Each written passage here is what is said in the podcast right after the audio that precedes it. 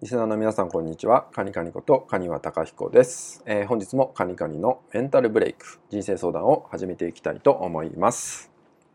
えー、本日のね、えー、ご相談はですね、人に対して、え心を開けるまでに時間がかかってしまう。えそれをね、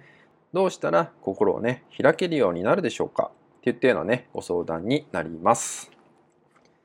え相手に対して心を開くのが、え時間がかかっちゃってどうしても自己開示ができないっていったようなねお悩みを抱えてる方、え、多いと思います。まあ、そんな時に相手にね、え、ちゃんと話してって言われても話せなかったりとか、えー、喉までね伝えたいことが出てるのにもかかわらずその先に声が出せないっていったようなねこともね起きてしまうんじゃないかなと思うんですよね。でその時に大事なのが、えー、一人会議っていうものですよね一人会議まあ一人で自分と会話をするみたいなとこになってきます。で自分にどんどん質問をしていくといいと思います。まあ、例えばね、その心が開けませんって言ったようなことに対して、なんでっていう質問を当てることによって、なんで心が開けないのかっていうのが出てくると思うんですよね。で、ここって本当に人によって様々だと思います。えー、もしかしたら過去の何かの傷が出てくるかもしれません。えー、他にも、えー、相手にどう思われてしまうかっていったようなね、心配っていうのがね、出てしまうのかもしれません。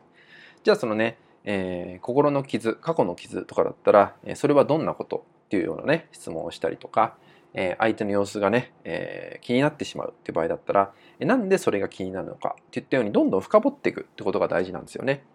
で、ここを頻繁じゃなくてもいいんで、えー、一日でもね、どこかでね、時間を作っていただいてやってみるってことですよね。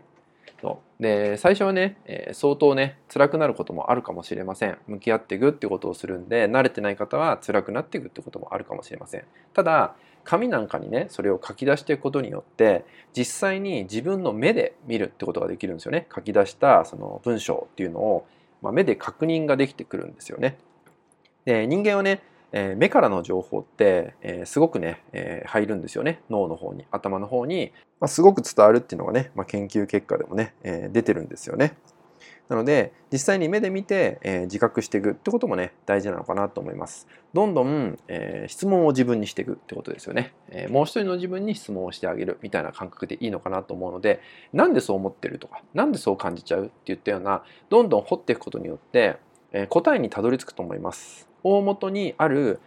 これがあるから心が開けなくなっているんだっていうものにねきっとたどり着けると思いますのでじゃあねそこが出てきたら、え、そのね問題に今度は向き合うってことがね大事になってくるんで、え、まずは心が開けないっていうね悩みを抱えている場合は、え、自分との会話っていうのを、え紙に書き出すっていうベースでね始めていただければねいいんじゃないかなと思うので、えー、ね一日でもいいから時間を割いていただいて、えやっていただけたらと思います。